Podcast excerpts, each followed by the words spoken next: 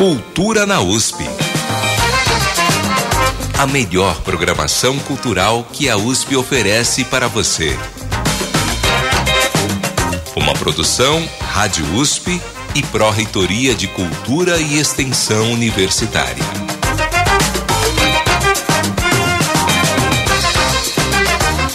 Boa tarde, começa agora mais uma edição do Cultura na USP. Estamos juntos todas as quintas-feiras aqui na Rádio USP, trazendo o melhor que a USP oferece na área cultural com agenda, entrevistas, bastidores e curiosidades de uma programação aberta a todos. As edições do programa também estão disponíveis no Spotify e no site jornal.usp.br e cultura.usp.br. Nossos conteúdos e outras dicas ainda estão todos os dias no Instagram, arroba Cultura na USP. E para falar com a gente, envie sua mensagem para o e-mail ouvinte@usp.br ou pelo WhatsApp 11 2648 0042. Repetindo, ouvinte@usp.br ou no WhatsApp 11 2648 0042. Eu sou Elcio Silva e fico com vocês na próxima hora. Hoje é quinta-feira, 16 de novembro de 2023. Vamos falar sobre mais uma atividade da exposição São Mateus Móvel Centro no Centro Maria Antônia da USP. É daqui a pouco, a partir das quatro da tarde, com apresentações do grupo Odisseia das Flores e do rapper Mr. Grandier.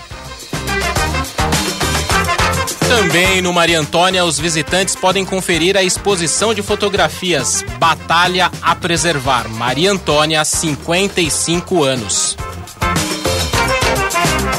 São imagens históricas do fotógrafo Hiroto Yoshioka que lembram os 55 anos do episódio histórico ocorrido naquela famosa rua da Vila Buarque, na região central da capital. O domingo na Iaiá vai contar com a presença de um grupo de percussão dos alunos da USP, a bateria Brutalista. É a partir das 11 da manhã no domingo no Centro de Preservação Cultural da USP, no bairro do Bexiga, na região central. E a Orquestra de Câmara da USP faz duas apresentações gratuitas neste final de semana em um programa que destaca obras de compositoras alemãs do século XIX. Os concertos serão realizados no sábado, às quatro da tarde, no Centro Cultural Camargo Guarnieri e no domingo, às onze da manhã, no Instituto Tomiotaki, que fica em Pinheiros, na zona oeste da capital. E no cinema da USP, a nova mostra Morrendo de Rir, com uma seleção de filmes de comédia com pitadas de terror.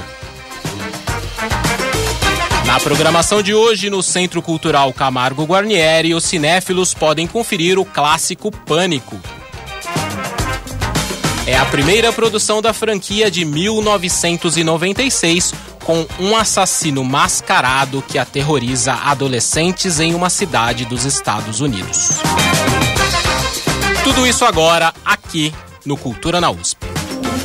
Cultura na USP a melhor programação cultural que a USP oferece para você.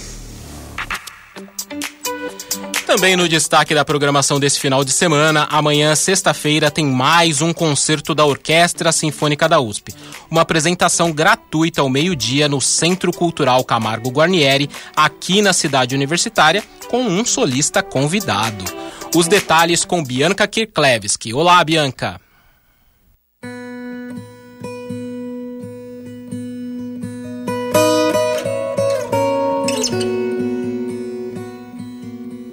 Olá, Elcio e ouvintes do Cultura na USP. Que tal deixar estes dias tão quentes um pouco mais refrescantes com o agradável som da viola caipira? Nessa semana, a OSUSP, Orquestra Sinfônica da USP, convida o violeiro, compositor e arranjador Neymar Dias para um concerto especial.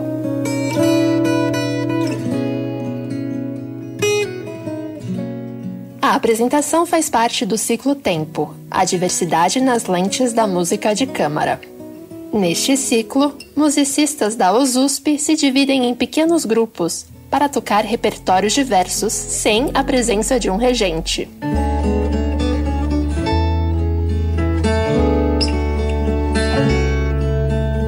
Convidado deste concerto, Neymar Dias, é formado em composição e regência pela Faculdade de Artes Alcântara Machado e tem uma extensa carreira como músico. Começou a tocar viola caipira com 4 anos de idade.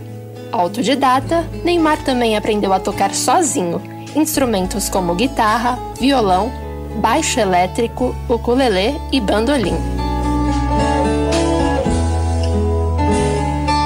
Nosso convidado já foi membro da Orquestra de Câmara da USP e tocou diversas vezes com a OSUSP como contrabaixista. Além disso, foi indicado junto com Toninho Ferragutti ao Grêmio Latino de 2014, na categoria Melhor Álbum de Música Raiz, pelo álbum Festa na Roça.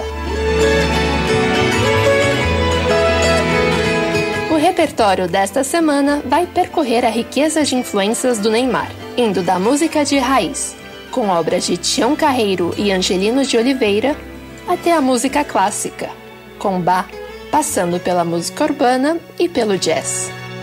Essa riqueza sonora também vai estar presente nos arranjos do próprio Neymar para diferentes grupos, com pequena orquestra com cordas e sopros, quartetos de cordas e duetos.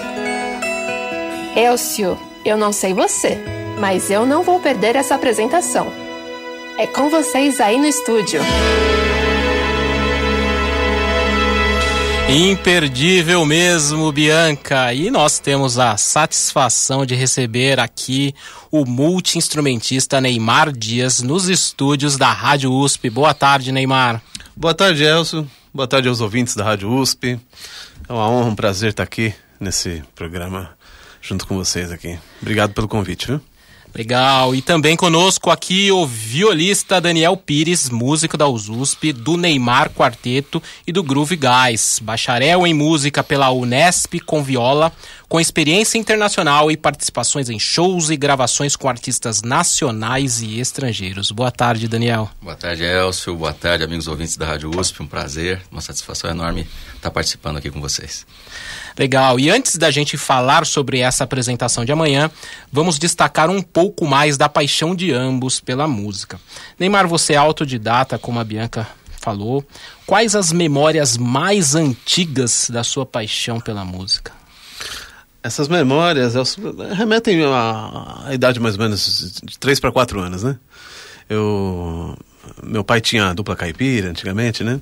E depois não seguiu carreira, mas me incentivou, a família inteira sempre me incentivou na música. Quando eu vi que eu comecei a tocar, né, de ouvido, a, a viola caipira primeiro, né?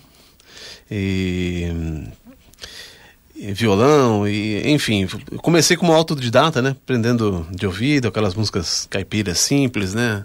Antigas, é, tocado de uma maneira bem simples, né? Mas sempre uh, de ouvido, assim. O meu pai uh, viu que eu despertei interesse e sempre incentivou.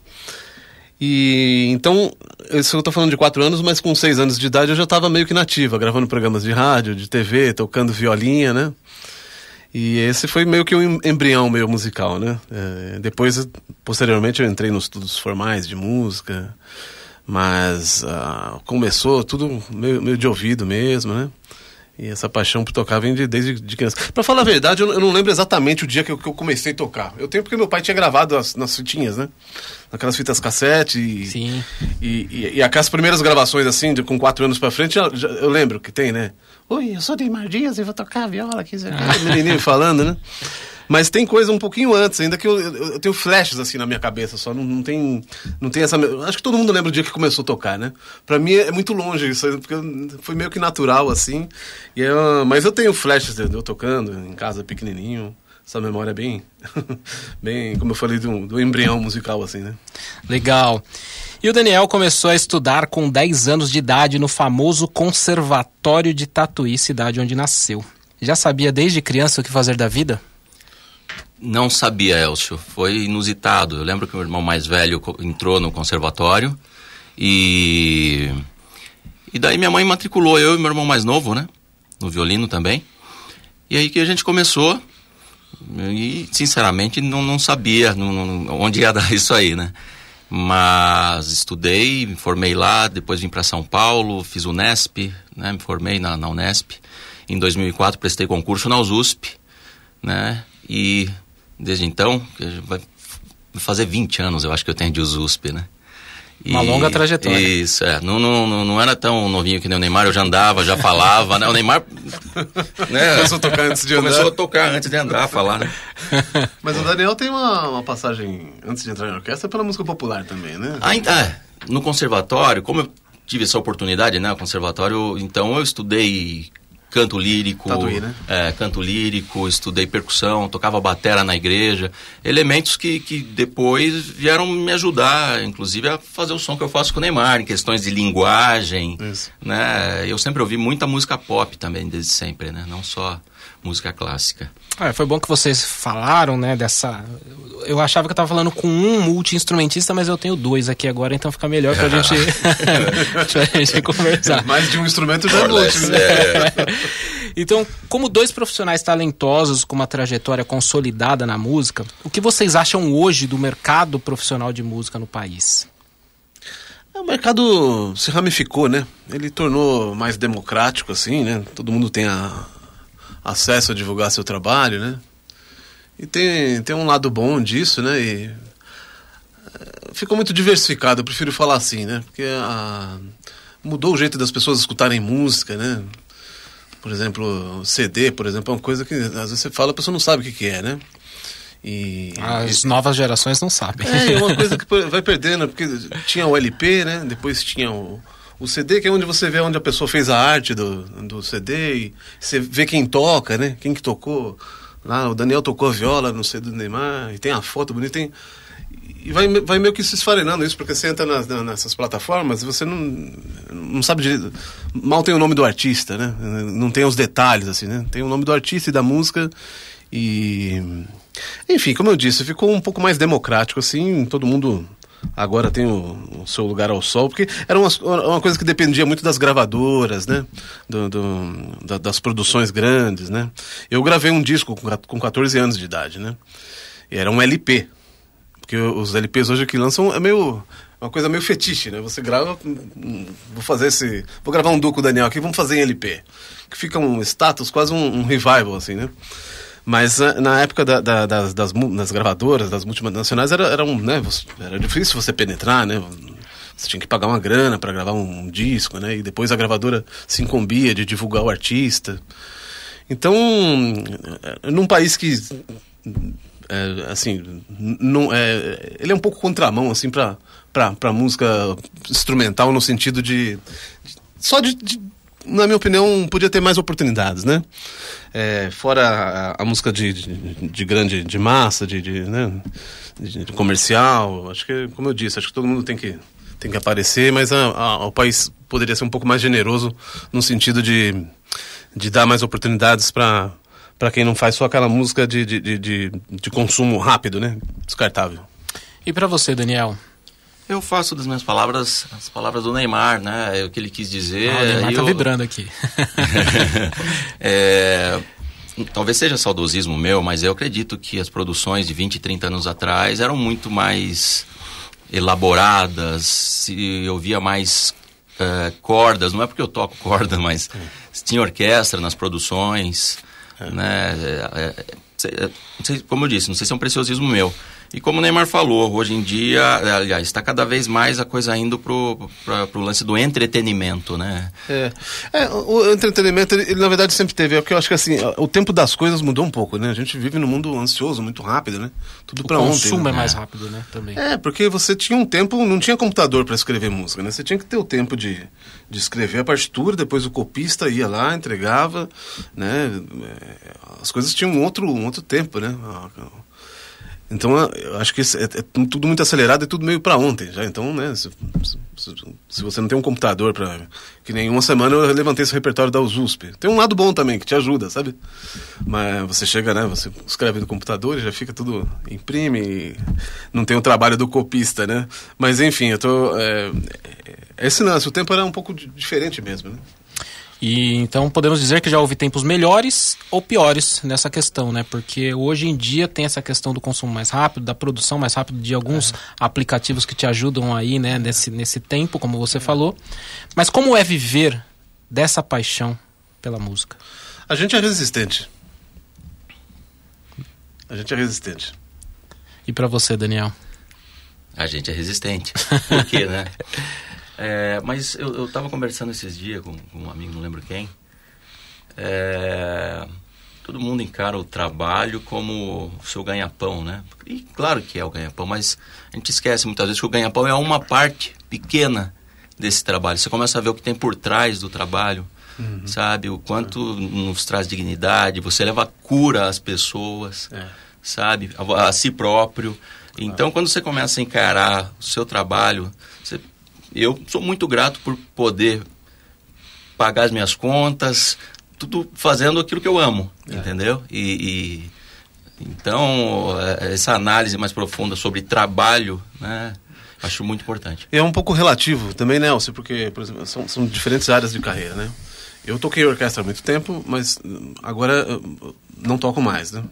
Toco esporadicamente, mas de um tempo para cá eu priorizei meu trabalho, minha carreira, meus arranjos. E, e, são diferentes setores, né? Por exemplo, o Daniel, que toca em orquestra, você, você vive digna, dignamente de música, né? Em orquestra sinfônica é o único organismo que você tem um salário, você pode se programar para fazer as coisas, né?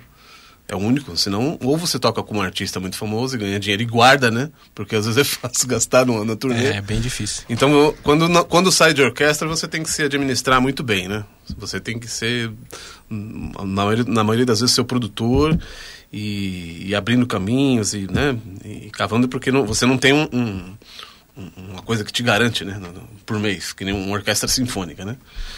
E, é super digno, os dois trabalhos são dignos. Um, um, só que um corre por um lado, né? Um pouco mais estável, né? Por que não dizer assim? E o outro você tem que ir abrindo caminhos né?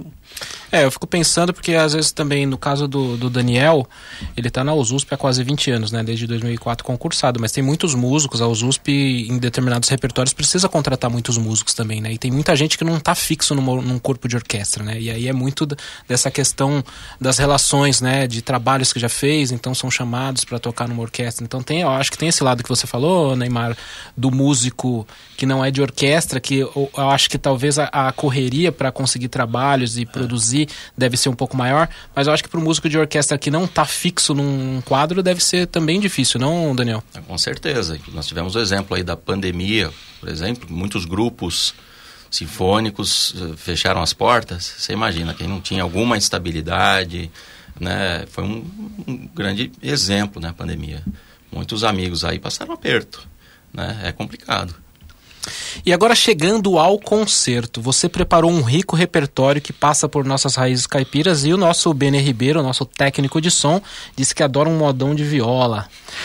E neste concerto você chega até Bar, é, como podemos ouvir aí na reportagem da Bianca. Como é transitar por mundos aparentemente tão diferentes no meio musical? É, Elcio, eu, eu não olho muito para isso. Acho que é por isso que dá certo, sabe? Isso é bom. É, eu, eu, eu, eu, não vejo muita diferença assim na, na, nas caixinhas de música, caixinha do erudito, caixinha do popular, caixinha do jazz. Como eu sempre, eu, fui criado com a música raiz, né? Foi minha primeira morada, né? Mas depois que eu comecei a escutar outras coisas, né? Eu fui abrindo a, a cabeça para ver tudo. Eu sou um grande fã de música, de música em geral, né? E o, essa, essa, essas, esses murinhos que tem dos estilos, às vezes eles, eles dão uma separada, eles dão uma interrompida, assim, né? Porque a pessoa às vezes quer sempre, tipo, uma caixinha, ah, mas o Neymar é violeiro, ele é caipira, mas, pô, mas... É, não, mas ele é, um, é, Você fica dentro de um rótulo que às vezes para algumas pessoas atrapalham você né, pensar mais livre sobre música. Né? É claro que, por exemplo, eu estou falando assim, eu não, eu não sou uma pessoa que ficou tocando viola caipira e começou a escrever orquestra do nada, né? Eu tive formação para isso e experimentei, experimentei e continuo experimentando e isso, isso não termina, né? É, novas, no, novos estilos musicais, novas influências, tudo, todo mundo é bem-vindo, todos os estilos musicais é bem-vindo na minha cabeça. Então essa, essa cabeça minha sempre foi muito ampla nesse sentido de de, de, de, de não fazer muita diferença de que estilo esse é meu preferido ou não, né? É, ou agora eu vou mais para esse lado. Tem momentos que às vezes você vai para um lado um pouco mais clássico, outra hora você está com um projeto que é mais de viola. Agora tem esse projeto lindo com, com orquestra sinfônica, é, é, raro até, né? Hoje em dia até que tem mais coisas, mas ainda não é tão comum a viola caipira inserida num contexto sinfônico, assim, né?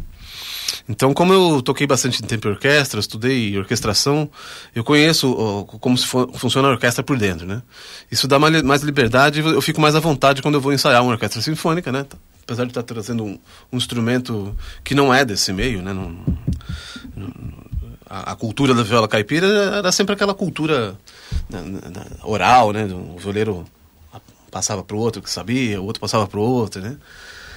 Da década de 80, 90 para cá, isso começou a ficar melhor porque houve, uh, começou a, a aparecer métodos, né? Isso foi grafado, uh, métodos de viola caipira que não tinha, né? Então, Roberto Correia, Paulo Freire, o Ivan Vilela, é, foram caras que começaram a escrever, a metodificar isso, né? E isso abrange um público maior de viola, né? Já um outro olhar para viola, para viola.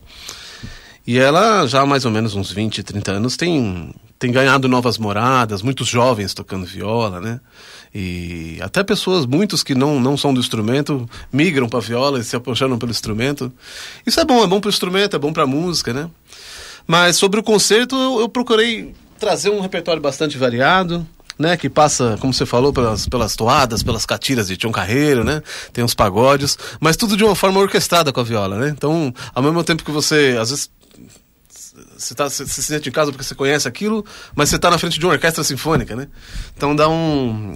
Essa, dá essa conversa interessante. Então tem composições minhas, tem uma suíte caipira, uma suíte raiz com quatro temas de, de música caipira bem conhecido, né? Tristeza do Jeca, de Papar, coisas assim. Passando por uma peça de bar e um momento mais camerístico, assim, no sentido de ter duos, trios. Vou fazer um duo com Daniel Pires, outro com Gabriel Marim, dois músicos incríveis, né? Vamos fazer trios, vou fazer uma peça com sopros e contrabaixo mais viola. Então é a viola caipira dialogando com livremente com, com os coleguinhas. Aí. Eu acho que aproveitando que a gente está falando de mundos diferentes, né? É, é importante a gente falar da viola. E por que, que eu digo isso? Para o nosso ouvinte, porque nós temos aqui Neymar Dias, que toca viola caipira, e temos Daniel Pires, que toca viola de arco, que são instrumentos bem diferentes. É a viola não caipira, querido. é a viola caipira e a viola não caipira. Então eu gostaria que vocês pudessem explicar para o nosso ouvinte um pouco desses instrumentos. Vamos começar com o Daniel. Toda vez, inclusive, vira piada, né? Toda vez que, que, que, que eu falo que toco viola, todo mundo acha que é a viola caipira, né? ah, cost... você toca viola? É, até, até, que eu costumei falar que eu toco violino e tal. Se eu vejo que a pessoa entende um pouco, eu falo, não, na verdade eu toco viola, é um pouco maior que o violino, uma quinta abaixo e tal. Porque as pessoas, obviamente, falam, ah, pô, legal, e já faz o, o gesto tocando viola é. caipira, entendeu? É, é, é por exemplo, a, a, música erudita é uma música europeia, não, não, não foi da nossa cultura assim, a, a, desde sempre, né? Então, é uma cultura é, europeia. Então, se você acha que vai na Alemanha e fala que toca viola, todo mundo sabe o que, que é, né? Sim, exatamente. Mas desculpa, eu te interrompi. Não, imagina. Mas é basicamente isso. É... Sobre a diferença, acho que o Neymar pode explicar melhor. É, a viola é da família da, da, das cordas, né? dos instrumentos sinfônicos, né? É, pertence à família das cordas, né?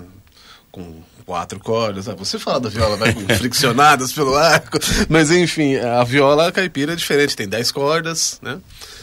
É diferente da, da viola de arco, que as afinações são, são em quintas, é tocada com arco e, e, E aí a coisa interessante da, que a gente faz, eu não sei se você ia falar disso, Elson, mas é esse negócio da fusão dos estilos, né? Isso dá, dá um assunto muito legal, essa junção da viola caipira e a viola de arco, né? Tanto que eu tenho três duetos para essa formação, né? E, e timbra muito bem, né? Porque a viola caipira ela tem bastante harmônico, agudo, e a viola de arco, ela, ela parece dar uma maciada e os timbres casam muito bem, né? É, eu estive lá um pouco agora enquanto vocês estavam ensaiando, ouvi um pouco vocês e deu para perceber bastante, né? É. Essa, essa composição das duas, né? É, eu acho que timbra, modéstia à parte, acho que timbra muito bem, né, Dani? É só a música que é boa, cara. Gente, nós vamos fazer uma pequena pausa no nosso bate-papo cultural para falar um pouco da programação cultural da USP. Já já. Cultura na USP.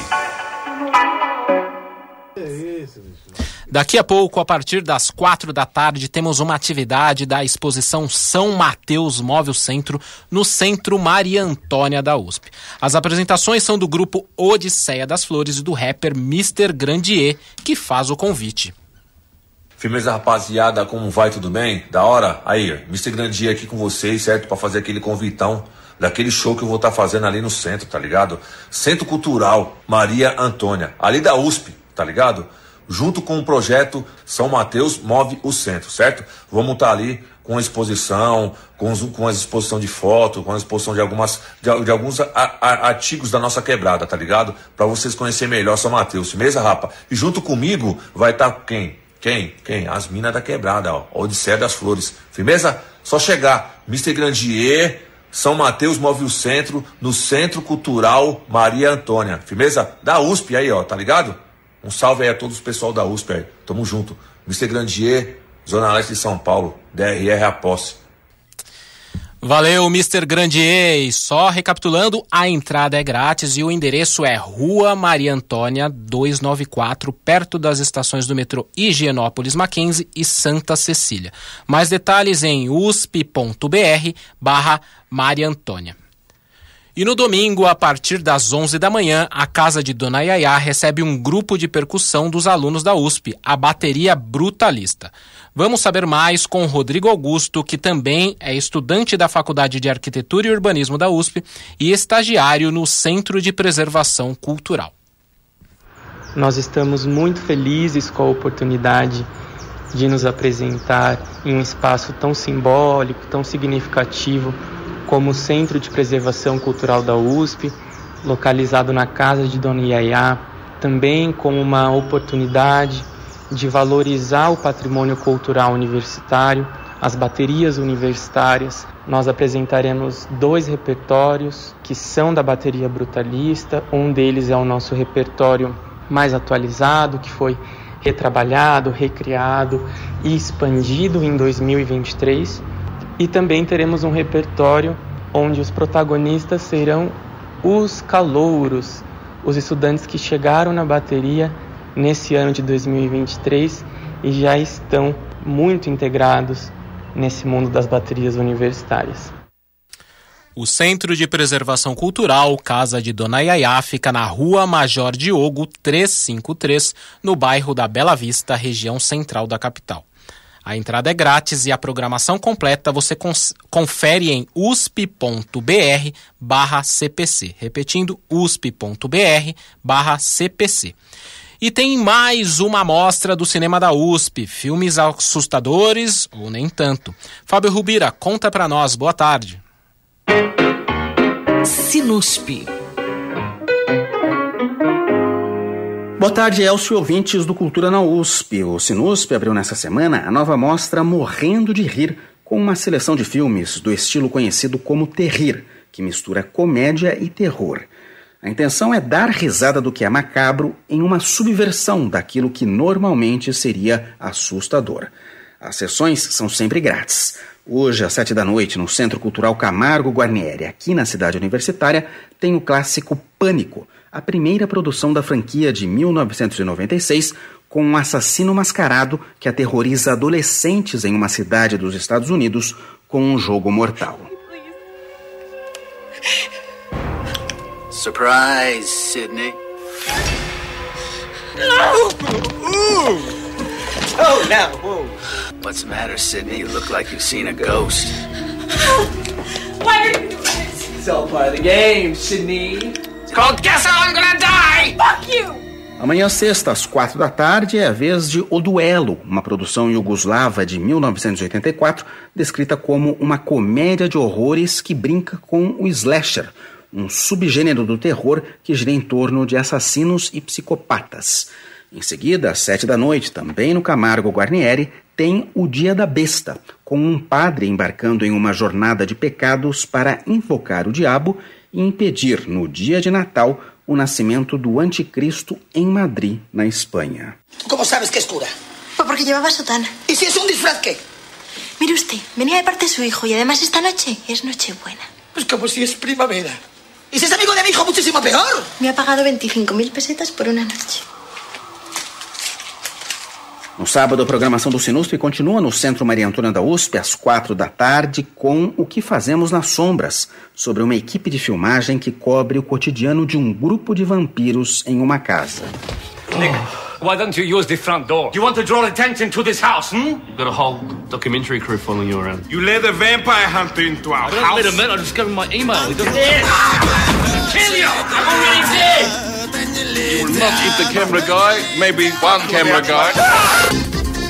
Na sessão seguinte, das seis da tarde, tem o japonês Haosu, de 1977, com as histórias de uma estudante e seis amigas que viajam para a casa de campo de uma tia doente.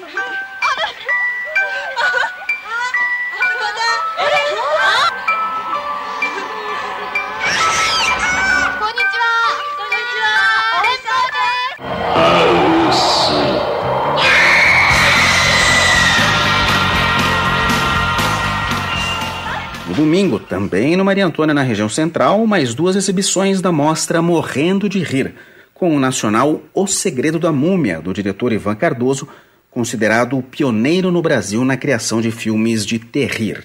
Amigo ouvinte, aqui fala o repórter S, o testemunho ocular da história. E atenção, muita atenção. Uma onda de crimes misteriosos se abate sobre as cidades do Rio de Janeiro e São Paulo. Tudo faz crer que se trata de um maníaco homicida se levarmos em conta que as vítimas são unicamente professores e colecionadores de arte.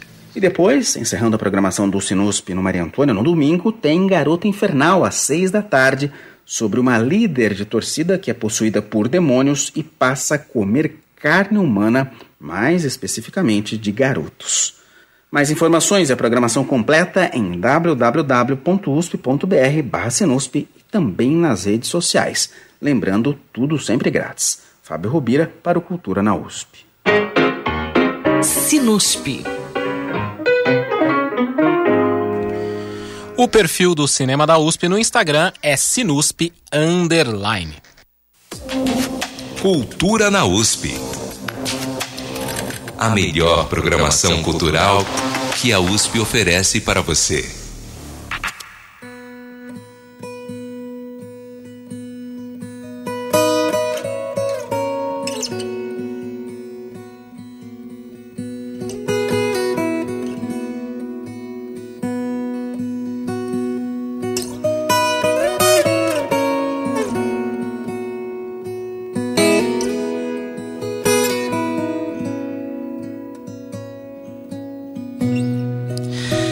Estamos voltando ao estúdio com o multi-instrumentista Neymar Dias e o violista da USP Daniel Pires e vocês puderam ouvir aí uma palhinha, como diz o nosso querido Benê Ribeiro. Daniel, você é músico da USP, mas também segue uma carreira versátil no Neymar Quarteto e no Groove Guys e também shows, gravações de DVDs e ouvi agora aqui também jingles, locução. é preciso se reinventar no meio da música? Cara, isso foi, isso foi muito natural, né? Como eu te disse, ainda novinho, uns 14, 15 anos, eu tive a oportunidade, né, de estudar no conservatório, concomitantemente com a viola. Estudei percussão, canto. E quando, quando peguei mais firme na viola, eu precisei deixar a percussão, canto e tal. Mas nunca parei sempre tive minha batera lá em casa, sempre cantei na igreja. E lembro, acho que eu não comentei isso com você, Neymar. Lembro que, embora eu não tivesse ouvido absoluto, quando tinha algum evento especial na igreja, Eu, eu sendo batera, eu queria tocar com a metaleira, né? O que, que eu fazia? Eu chamava os amigos do conservatório para esse evento especial e eu mesmo tentava transcrever as partituras dos metais. Bacana. Uma linguagem completamente diferente de, de cordas. Então, aí, né? E, e- Já mostra essa cabeça aberta, esse... Sim, e isso me ajudou muito a desenvolver a parte rítmica. Tanto é que a minha leitura rítmica, ah, aí aliada ao estúdio de gravação, né, onde os arranjos vêm, você não sabe que tipo de arranjo que vai ser, que tonalidade que vai ser, você precisa resolver tudo muito rápido. E a parte rítmica é muito importante, né, não- você tocar com clique e tal. Então, isso me ajudou muito, essa coisa de transcrever arranjos para esses eventos especiais, aí, quando eu ainda era novo, né, nos cultos que tinham especiais e tal.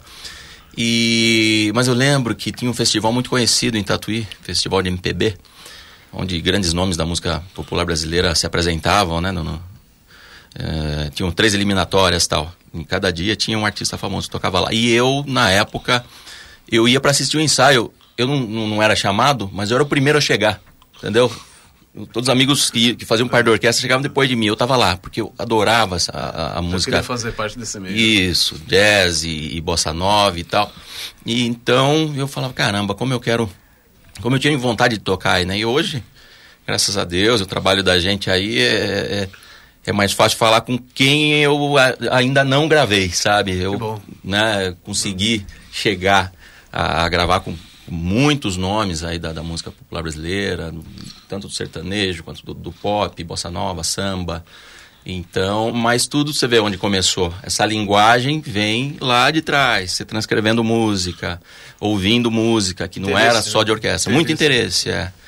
E sempre xereto também, sabe? Amigo com contrabaixo ali, ah, deixa eu ver como é que é, e mexia um pouquinho, tirava a minha parte, mas também o contrabaixista não sabia a nota, eu sabia, porque eu tinha ouvido o arranjo a parte de todo mundo tal. Então, é por aí, por aí, Elcio.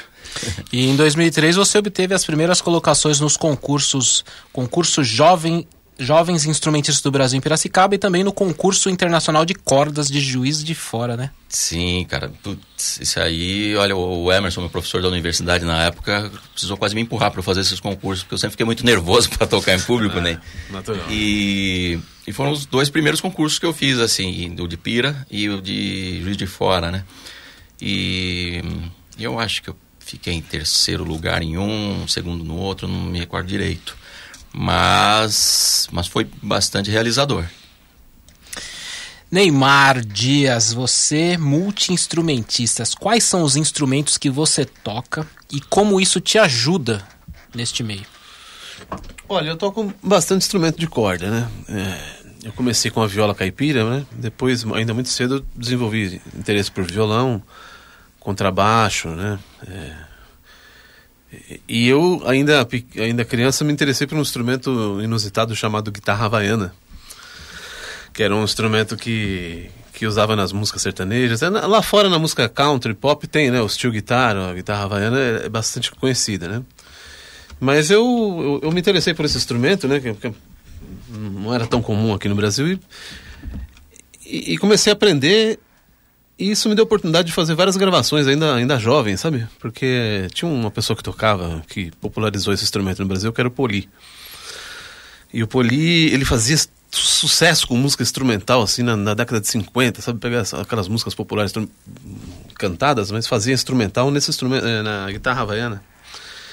E, e aí foi uma loucura, né? Porque eu queria aprender e não, não tinha professor, né? O pessoal lá em casa falou, mas quem que vai ensinar isso, não sei o quê? Porque o cara já tinha morrido, né? O, o Poli. Enfim, aí eu comecei a aprender a afinação e meio de ouvido e fui, fui desenvolvendo, né? Isso me deu a oportunidade de, de fazer gra- várias gravações ainda criança, né? É, e- mas enfim, na, na, na lista dos instrumentos foi mais um, mas que mais? Eu toco um pouquinho de, de bandolim, de guitarra, violão. E, e aí depois você falou outra coisa que eu não me lembro. O que, É, né? Como, isso, te ajuda, né, no meio musical? Ah, na verdade só ajuda, né? Porque os instrumentos estão. Eles têm peculiar, peculiaridades, né? De. de tanto de, de, de intensidade de fraseado musical, né? De, por exemplo, você toca viola caipira é diferente de você tocar um baixo acústico, né? Baixo acústico foi uma coisa que veio depois, eu nem sonhava ser como músico de orquestra, né? Eu tocava numa banda de jazz ainda adolescente e tocava guitarra. E o, eu até lembro que o, Rubens Denona, o contrabaixista aí de uma das orquestras de São Paulo, ele era o baixista da banda e falou: Pô, Neymar, mas você tem talento, você podia conseguir. Você podia tocar baixo acústico, daí você consegue um emprego em orquestra. Eu fui indo com aquela história, assim, na primeira semana o baixo, ele emprestou um baixo, ele tinha seis baixos acústicos, imagina, cara. Imagina. Chegava na casa dele, dava, Não concentrava. É, e ele deixou um baixo lá em casa e na primeira semana não saía som, porque não, não tinha técnica de ar. Eu, apesar de tocar o baixo elétrico, é outro instrumento, né? É a mesma afinação, mas não tinha nada a ver. Eu falei, puta, será? Acho que eu não, sei não. Aí resisti mais uma semana e comecei a fazer algumas aulas com, com Rubens. E aí foi despertando interesse. Também, depois, nesse, nesse período, acho que eu tinha uns 19 anos por aí, começou a entra- entrar a orquestra sinfônica na, na minha carreira, né? E aí eu vivi uma longa carreira também como músico de orquestra, né? Quase 20 anos. Não parei as outras coisas, né? Que nem o Daniel falou na carreira dele também.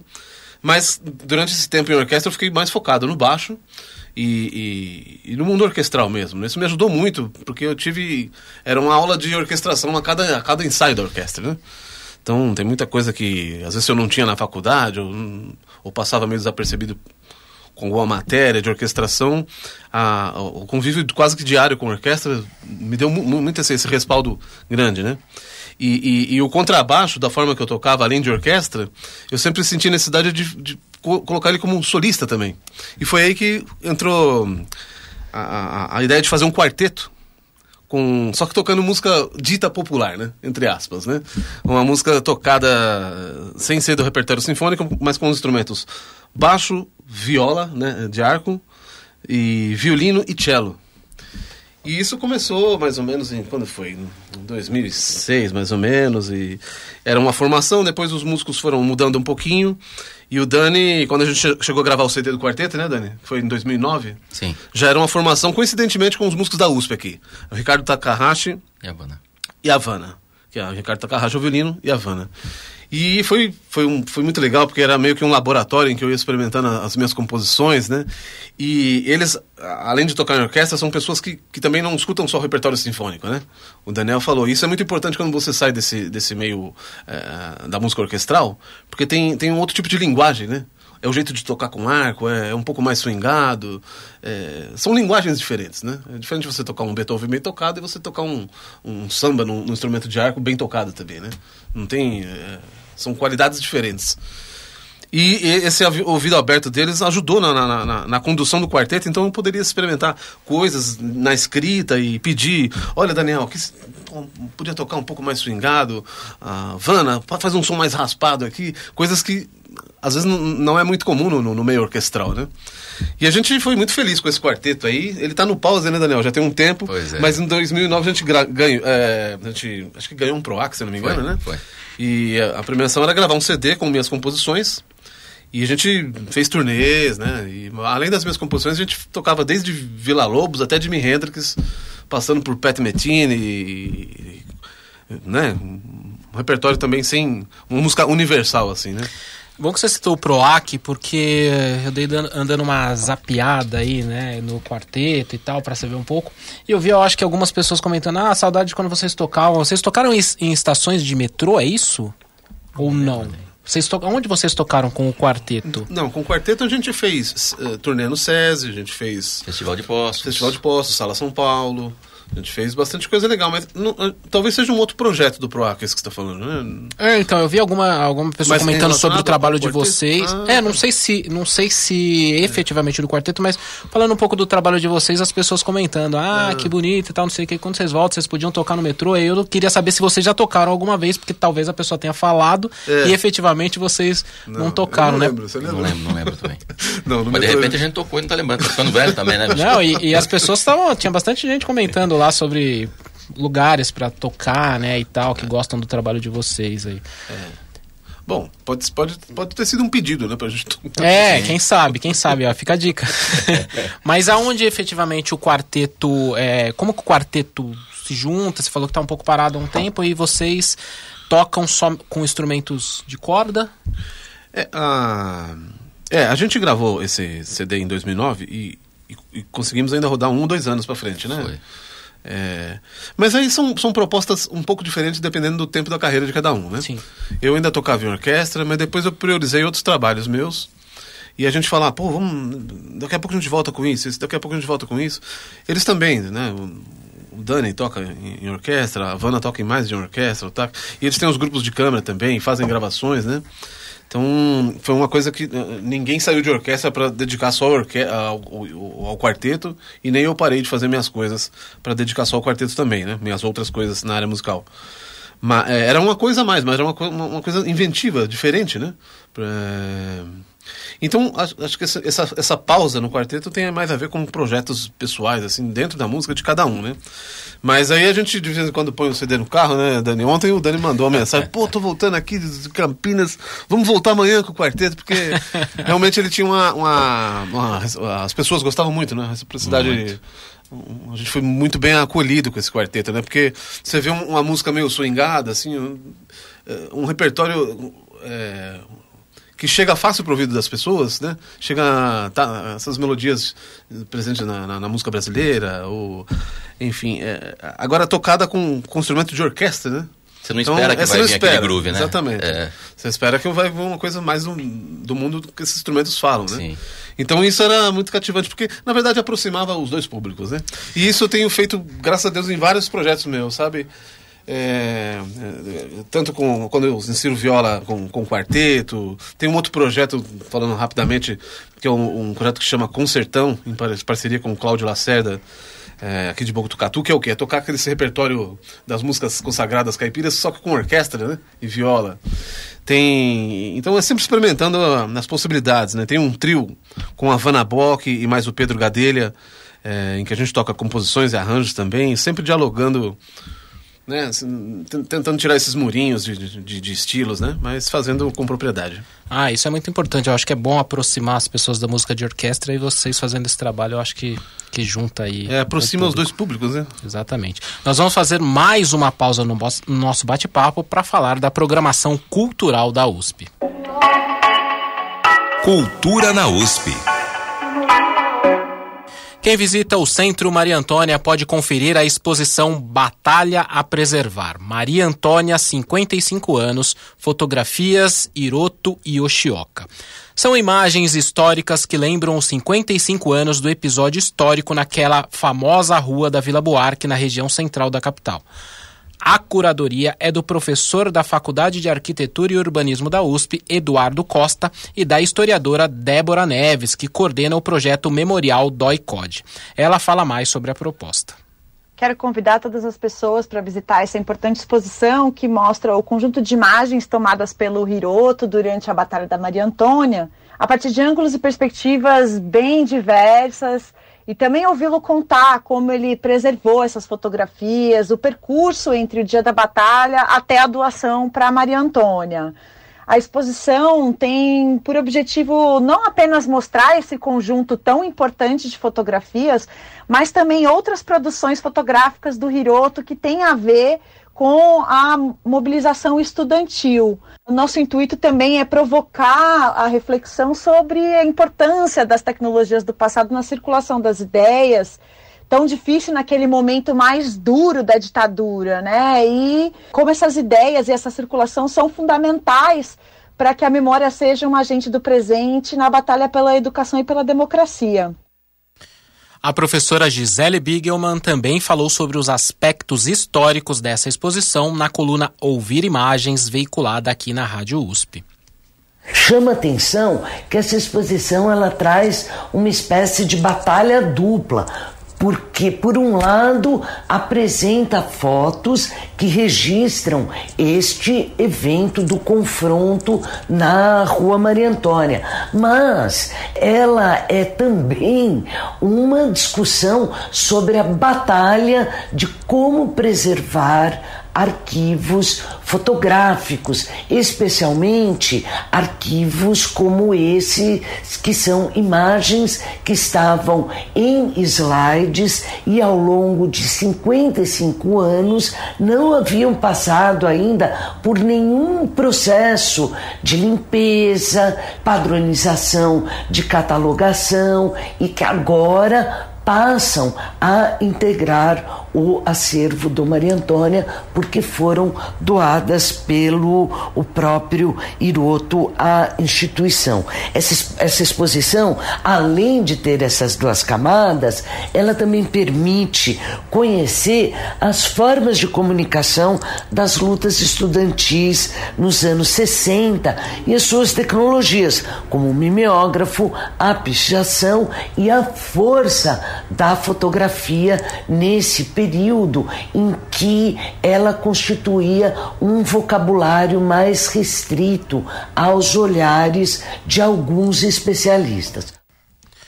A exposição Batalha a Preservar Maria Antônia, 55 anos, fotografias Hiroto e Yoshioka faz parte das comemorações dos 30 anos de inauguração do Centro Maria Antônia da USP. A visitação acontece de terça a domingo, incluindo feriados, das 10 às 18 horas, com entrada gratuita. O endereço é Rua Maria Antônia 258, perto das estações Santa Cecília e Higienópolis Mackenzie do metrô.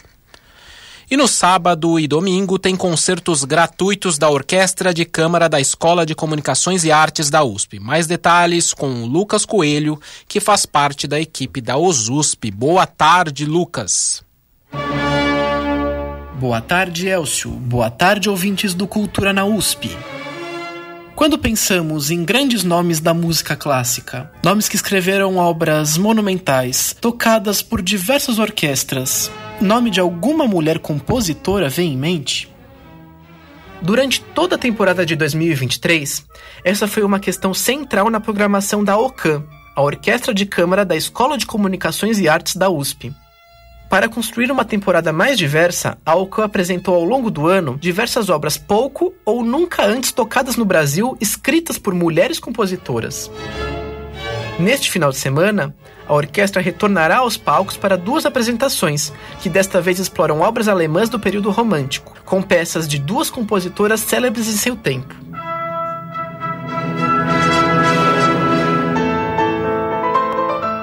Ouviremos o virtuosístico Concerto para Piano de Clara Wieck Schumann. Esse concerto foi estreado pela própria compositora ao piano, quando tinha apenas 16 anos, lá em 1835. Para essa peça, receberemos como solista convidado o pianista Luiz Guilherme Pose. Ouviremos também, pela primeira vez sendo apresentada no Brasil, a dinâmica abertura número 2 de Emily Mayer.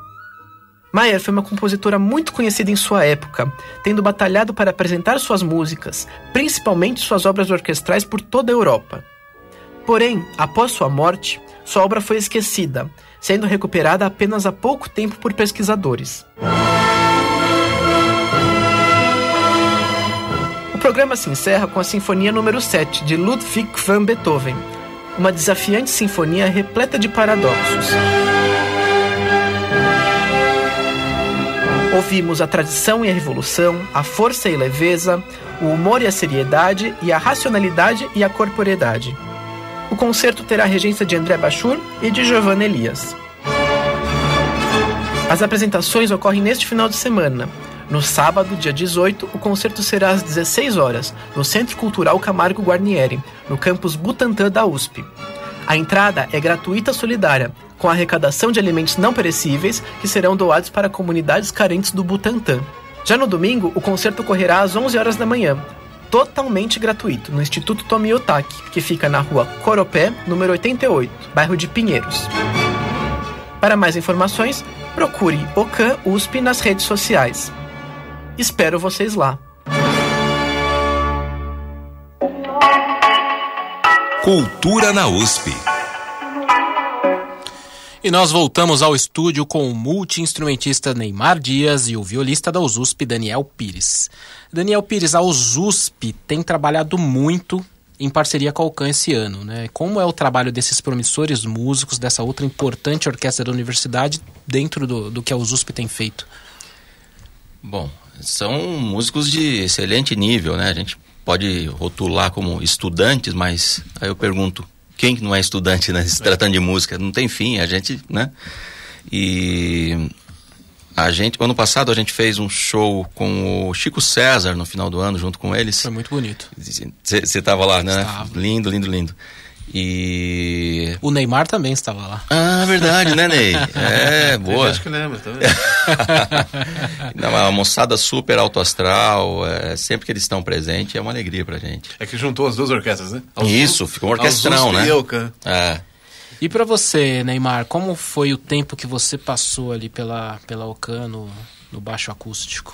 Foi um tempo muito bom. Foi um tempo em que eu tocava não só na Usus, mas eu tocava na, na experimental de repertório também. Aquela vida de você tocar em um, um ou duas orquestras, né? Depois, quando eu entrei na USUSP, eu acabei tocando só mais na USUSP, né? Mas na, na UCAN eu tive a oportunidade de fazer muitos amigos, ficar mais próximo do, do maestro Gil Jardim, né? Que, que me deu muita oportunidade, né? Um amigo e, e a gente acabou fazendo coisas, não só eu como contrabaixista na UCAN, mas acabamos estreando um, um concerto meu original para viola caipira e orquestra, que a gente, a gente tocou com, com a UCAN. É, o Gil gosta de transitar muito, né? Pela, Também, pela é um música. cara bastante aberto nesse sentido, né?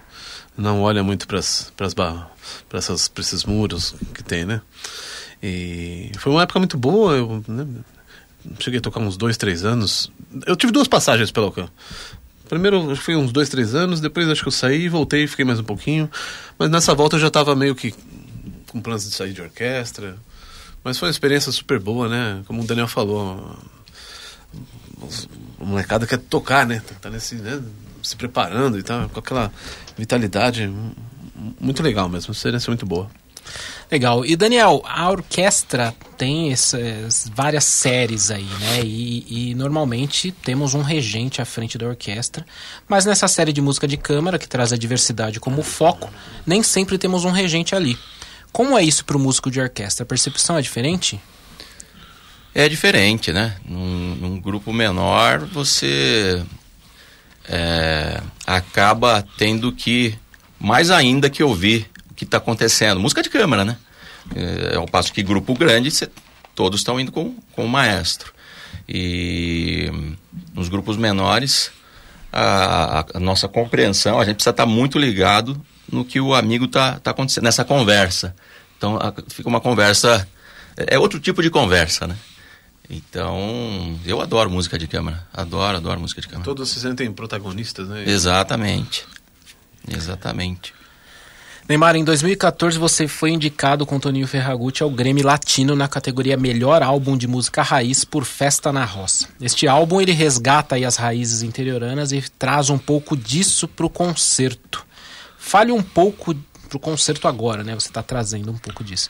Fale um pouco dessas suas referências, como é voltar para casa, trazer a calma da moda de viola depois de tantas bagagens nesse mundo musical.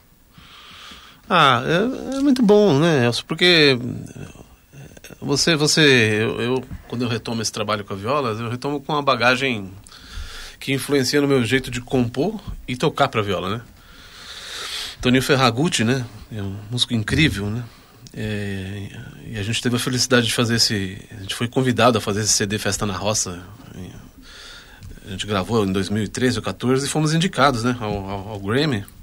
E a gente foi até Las Vegas, tal, tudo lá. E a gente não ganhou, mas pelo menos a gente perdeu. É piada minha do Toninho.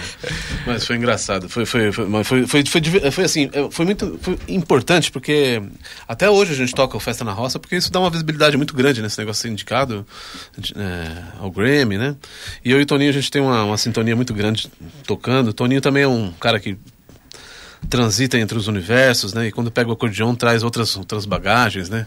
É, tem um quinteto dele maravilhoso também de é, acordeão e, e- e cordas, né? Então, de um jeito que quando a gente se encontra a gente está falando a mesma língua, né? Trazendo essas essas, essas outras paisagens para os nossos instrumentos, né? Perfeito. O nosso tempo está acabando, mas eu tenho uma pergunta que eu não posso deixar de fazer. Amanhã tem um programa super divertido ao meio-dia para todo mundo aproveitar. São composições e arranjos para viola caipira do Neymar, com formações variadas dos grupos de músico de câmara da USP, com ora com trios, duetos de sopro, orquestra de cordas. O que o público pode conferir neste concerto especial de Neymar Dias. Você jamais saberá. só se vir, só se vir assistir o concerto. Não, a gente vai, a gente preparou um concerto muito bonito, eu tenho certeza que todo mundo que, que vier, espero que venha, vou reforçar o convite aqui, porque a gente está muito animado para fazer um concerto bonito para todos vocês. Perfeito. Concerto da USP com o multi-instrumentista Neymar Dias na viola caipira e direção musical, amanhã, sexta-feira, dia 17 de novembro, ao meio-dia, pelo ciclo A Diversidade nas Lentes da Música de Câmara, ali no Centro Cultural Camargo Guarnieri, que fica na Rua do Anfiteatro 109, Cidade Universitária Butantã. A entrada é grátis e os ingressos podem ser obtidos antecipadamente na plataforma App Ticket ou então indo direto ao local. Eu gostaria de agradecer demais a presença de vocês dois. Muito obrigado, Neymar. Obrigado pela oportunidade, Elcio. Muito bom estar aqui com vocês. Muito obrigado, Daniel. Obrigado, Elcio. Obrigado aos amigos ouvintes. E para o concerto, a USP sugere a doação de alimentos não perecíveis que serão enviados a comunidades do bairro do Butantã, vizinho à cidade universitária. Estamos finalizando mais uma edição do programa Cultura na USP. Agradecemos a sua audiência e esperamos que aproveitem muito as nossas dicas de hoje. Se você perdeu alguma informação, essas e outras notícias estão disponíveis em cultura.usp.br e no Instagram, arroba Cultura na USP. Todos os nossos programas também estão no Spotify para você ouvir quando quiser e compartilhar com os amigos. A apresentação é minha, Elcio Silva, com trabalhos técnicos de Benê Ribeiro. Ele, amante da música raiz. Produção de Fábio Rubira e Michel Sitnik, com participações de Ana Célia de Moura, Bianca Kirklevski, Lucas Coelho e Sandra Lima. Voltamos a nos encontrar na quinta-feira que vem, dia 23 de novembro, ao meio-dia, com mais novidades aqui na Rádio USP. Você ouviu Cultura na USP. A melhor programação cultural que a USP oferece para você. Uma produção Rádio USP e Pró-Reitoria de Cultura e Extensão Universitária. Cultura na USP.